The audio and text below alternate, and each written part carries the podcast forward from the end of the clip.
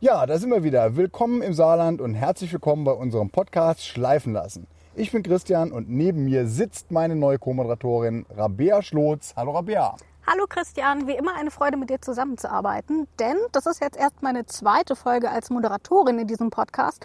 Aber was viele gar nicht wissen ist, ich war immer sonst in der Tonregie ähm, und habe dann gesagt, Christian, das musst du aber nochmal neu machen. Und jetzt sage ich es dir einfach, während wir hier auf unserem schönen Ausblick sitzen, mit Blick auf den Sonnenuntergang.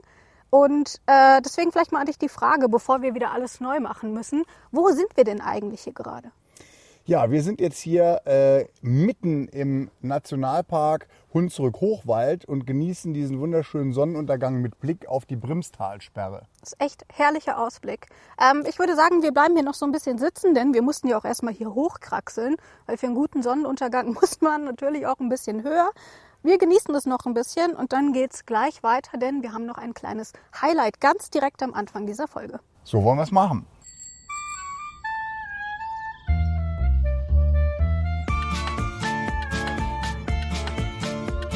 Schleifen lassen. Der Saarland Reise Podcast.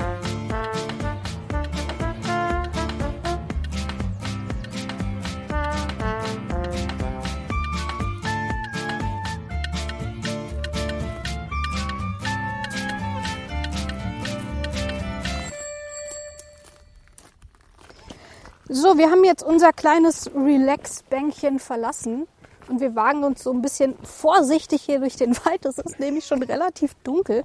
War vielleicht jetzt auch nicht so die beste Idee, oder? Naja, vielleicht hätte eine Taschenlampe schon weitergeholfen.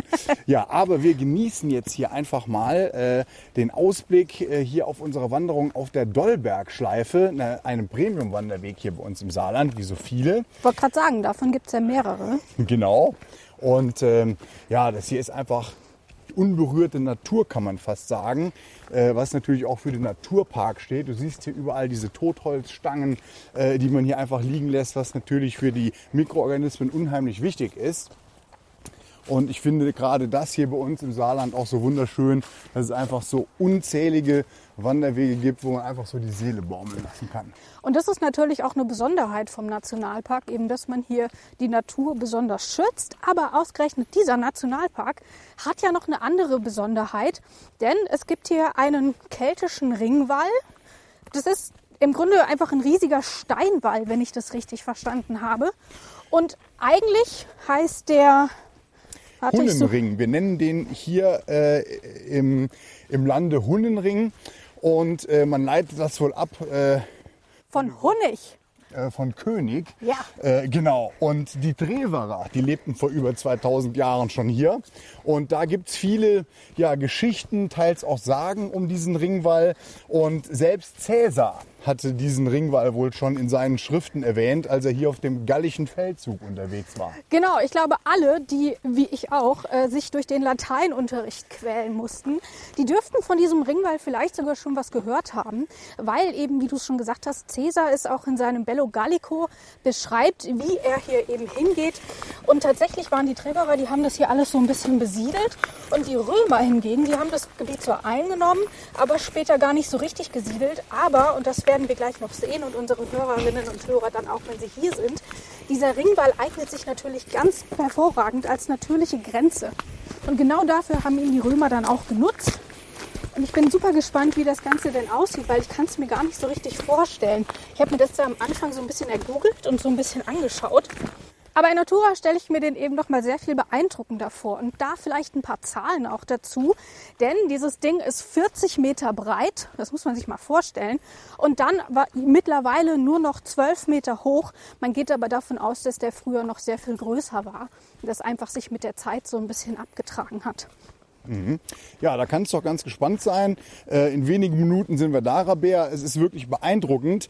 Aber vielleicht noch mal auch ein kurzer Schwenk hier zur Natur, für unsere Naturliebhaber. Ja. Äh, hier im Nationalpark ist auch die äh, Europas größte Population der Wildkatzen. Oh oh, Ja. kommen die nicht im Dunkeln raus? Ach, die sind sehr scheu oben.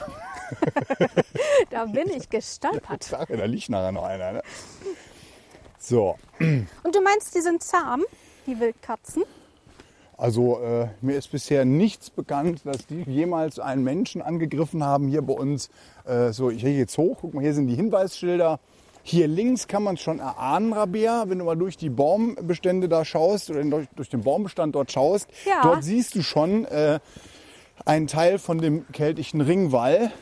Aber gleich, wenn wir den Anstieg hier erklommen haben, stehen wir quasi auf dem Ringwall.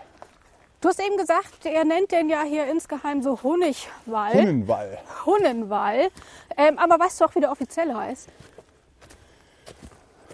Das ist der Ringwall von Otzenhausen, aber das klingt dann irgendwie schon gar nicht mehr so schön. Ja.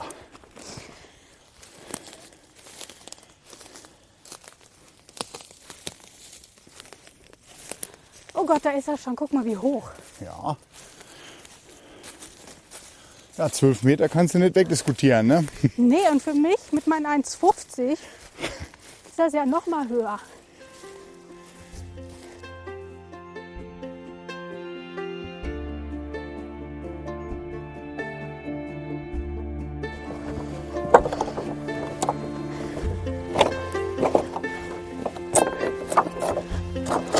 Oh, bleib mal gerade so, ich mach ein Foto.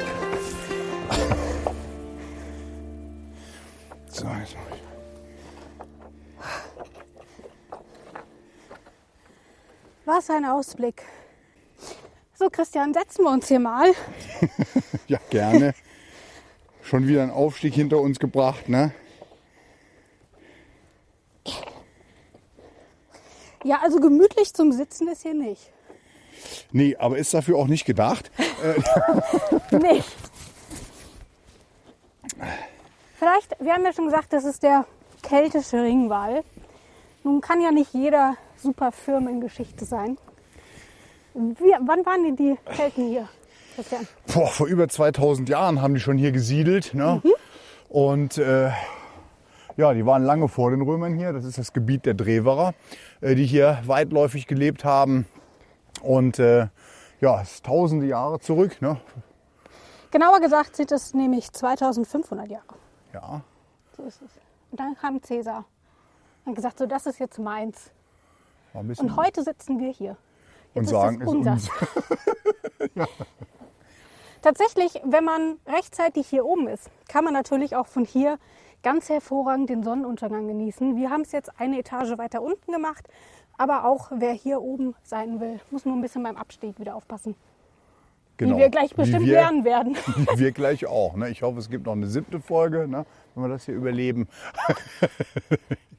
ja, wie wir hier gerade schon erwähnt haben oder festgestellt haben, Rabea, sind hier natürlich feste Schuhe, am besten Wanderboots zu empfehlen. Auf jeden Fall. Äh, wenn man hier auf den Spuren der Kelten und Römer wandeln möchte. Und ähm, ja, das ist schon sinnvoll. Ne? Aber wenn man auf den Spuren der Römer und Kelten wandelt, dann sollte man beachten, dass man das bitte nur auf den ausgebauten Wegen tut und eben nicht einfach hier kreuz und quer durch das Unterholz stapft. Denn wir sind hier immer noch in einem Nationalpark und dort gilt es natürlich insbesondere die Natur zu schützen.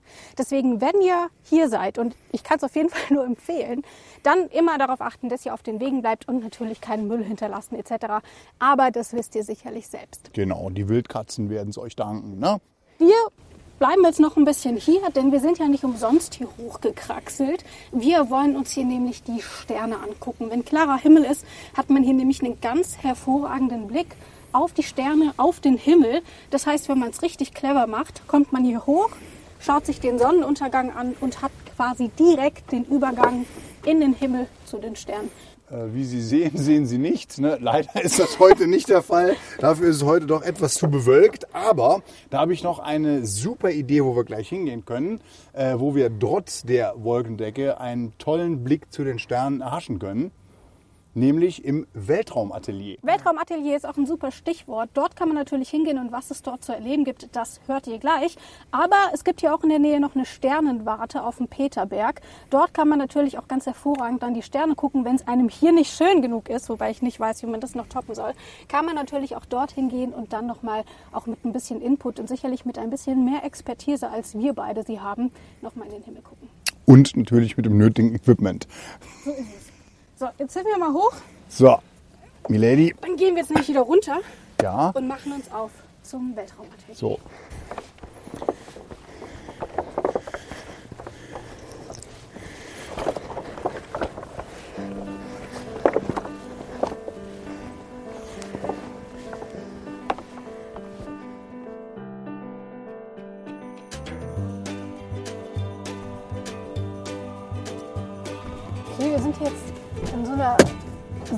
Seitengasse. Bist du dir sicher, dass wir hier richtig sind, Christian? Lass dich davon nicht abschrecken.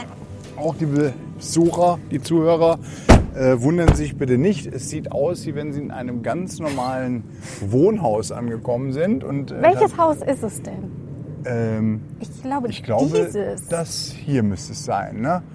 So, Okay. Lass uns doch mal dahin gehen. Ich wäre jetzt dran vorbeigelaufen, Ja. also gar nicht mal so schlecht der ja, Hinweis. es liegt halt, wie gesagt, mitten im Ort, im Wohngebiet. So, wollen wir mal sehen. Da bin ich ja mal gespannt, was man hier so. Ach, guck mal, das Haus ist größer, als ich erwartet habe. Ja. so. Und hier sieht man auch schon. Guck, guck dir mal den Sternenhimmel an. Ach, wunderschön. Ja, das St. Wendeler Sternenland. Jetzt weiß ich auch, warum der Matthias Maurer zur ISS darf. Wow. Dann würde ich sagen, gehen wir mal rein, ne? Ja, gehen wir mal rein. Ach, guck mal hier, spätestens wenn man die Plakate jetzt sieht, dann weiß man, dass man doch wichtig ist. Ne?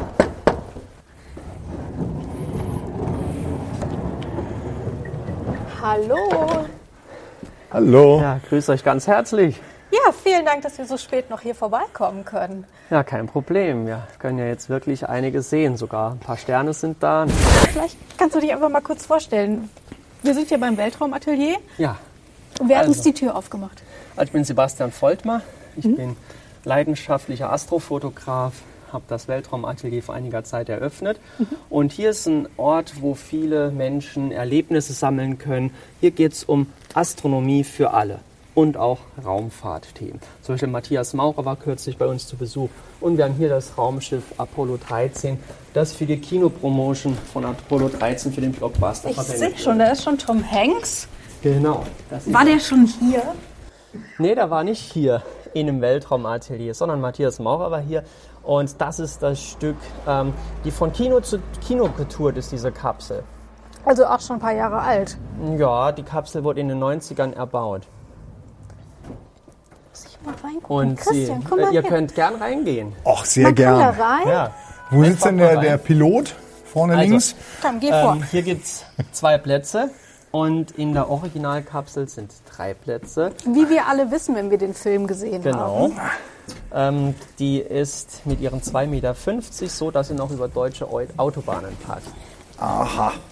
Oh ja, das ist ja wirklich ein Erlebnis doch. Mein Vorsicht mit der Lampe. Ja, und dann Und geht's jetzt kann man gleich hier drücken. los. Man kann alle Knöpfchen betätigen. Ich merke, Aber die- nicht den zum Abkoppeln, den Kevin Nee, sonst- Bacon damals abgeklebt hat. sonst kommt Rauch hinten raus. Kein Witz. Wirklich? Äh, Für die Kinder ist das natürlich immer ein Erlebnis. Ich sage da so ab und zu bitte nicht einen falschen Knopf drücken, sonst von geht's los. Wo ist denn hier der Ähm, die Hauptschalter? Kinder äh, schalten immer ganz sorgfältig alle Lichtchen aus, haben sie wahrscheinlich von zu Hause gelernt. Und ich sage immer zu meinem Team, bitte alle Lichtchen nochmal anschalten, dass alle nochmal alle so sehen. Ah ja, alle Lichtchen lassen sich anschalten, auch hier oben und hinten an der Wand, ähm, dann bis es so aussieht wie ein Weihnachtsbaum. Also okay, vielleicht müssen wir mal ganz kurz beschreiben, was wir hier machen. Wir haben uns jetzt in die Promotion-Kapsel für den Film Apollo 13 gesetzt, Ja. der nach wahren Begebenheiten verfilmt wurde. Das heißt, diese Kapsel gibt es quasi im Film und im Original, nur mit drei Sitzen anstatt zwei. Und jetzt können wir hier abheben. Ja, wir können hier abheben, wir können bestimmte Tasten drücken und hinten kommt dann eben auch Nebel raus, Rauch. Welchen muss man für den Nebel drücken? Das ist der Geheimknopf. Müssen wir jetzt alle durchdrücken, damit wir das rausfinden? Genau. Aber wir können auch ganz einfach gucken, ob vielleicht sogar schon was rauskommt. Diejenigen, die nach hinten zum Triebwerk gehen, können das schon erleben, was passiert. Five, So, der Countdown läuft schon. Halt dich fest. Ist das der Originalton? Ja. The hour. Liftoff on Apollo 11. Ach, jetzt geht's los. Das ist ja verrückt. Komm, lass uns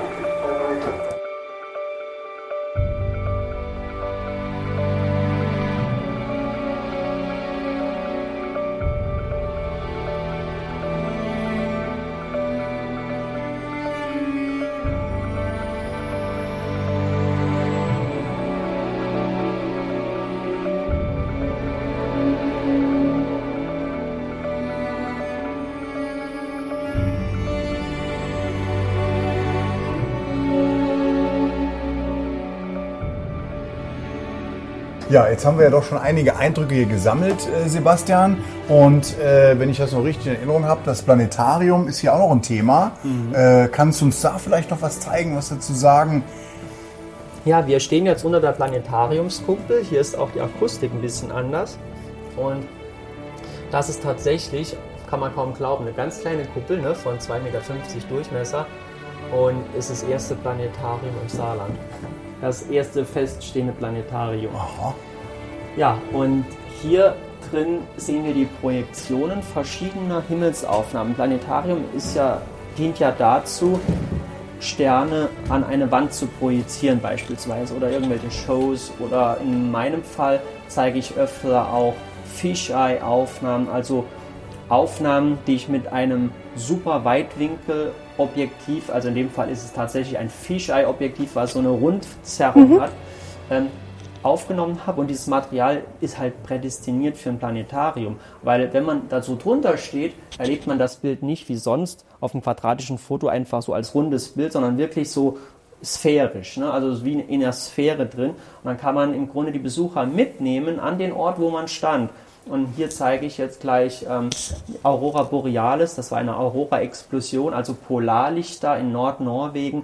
Und innerhalb von nur zwölf Sekunden ist in dieser einen Nacht plötzlich so ein riesen helles S am Himmel erschienen, so eine ganz große Struktur, die viel, viel heller die Umgebung erleuchtet hat als der Mond. Und dann war die nach zwölf Sekunden wieder weg und das, dieses dynamische Ereignis das können wir jetzt gleich sehen. Hast du schon mal Polarlichter gesehen, Christian? Äh, nur auf Bildern. Und jetzt im Planetarium. Ich bin gespannt.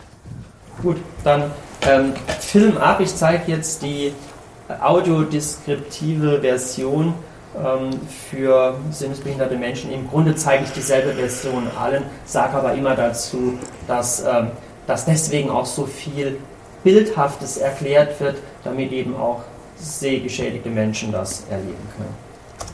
In Form von leuchtenden grünen Schlieren ziehen Polarlichter über den sternklaren Nachthimmel, tanzend wie Schleier im Wind. Zunächst sind sie nur schemenhaft zu erkennen, wirken wie träge dahinfließende Flusswasser in einem Meer von Sternen. Während am unteren Bildrand langsam der zunehmende Sichelmond untergeht, verändert sich die Struktur des Lichts. Es verdichtet sich zu leuchtenden Filamenten, die das gesamte Land überziehen.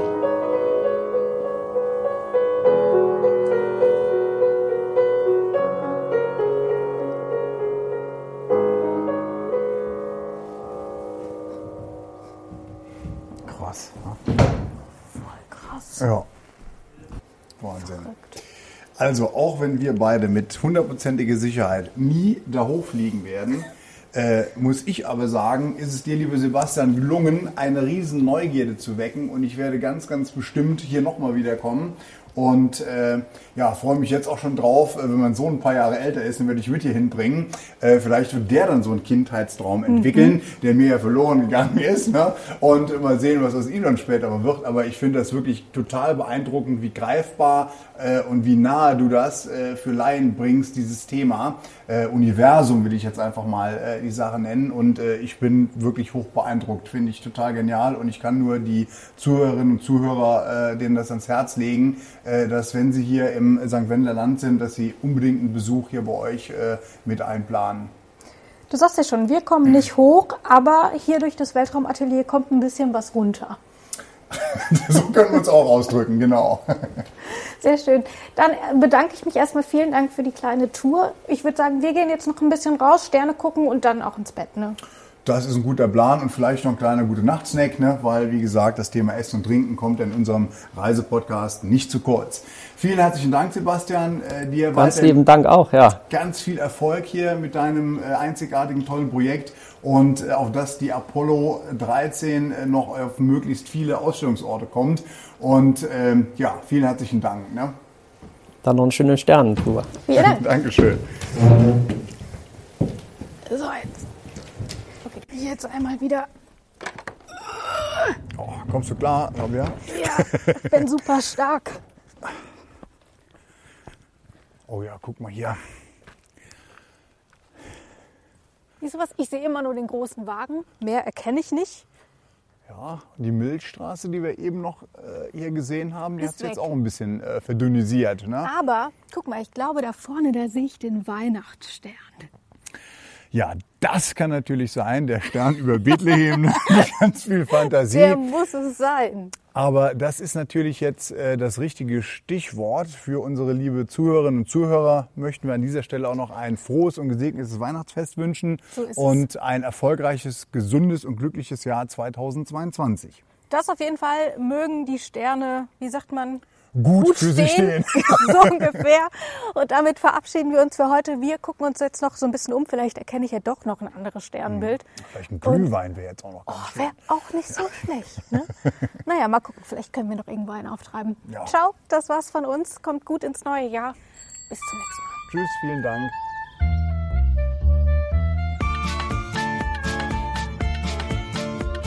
Schleifen lassen.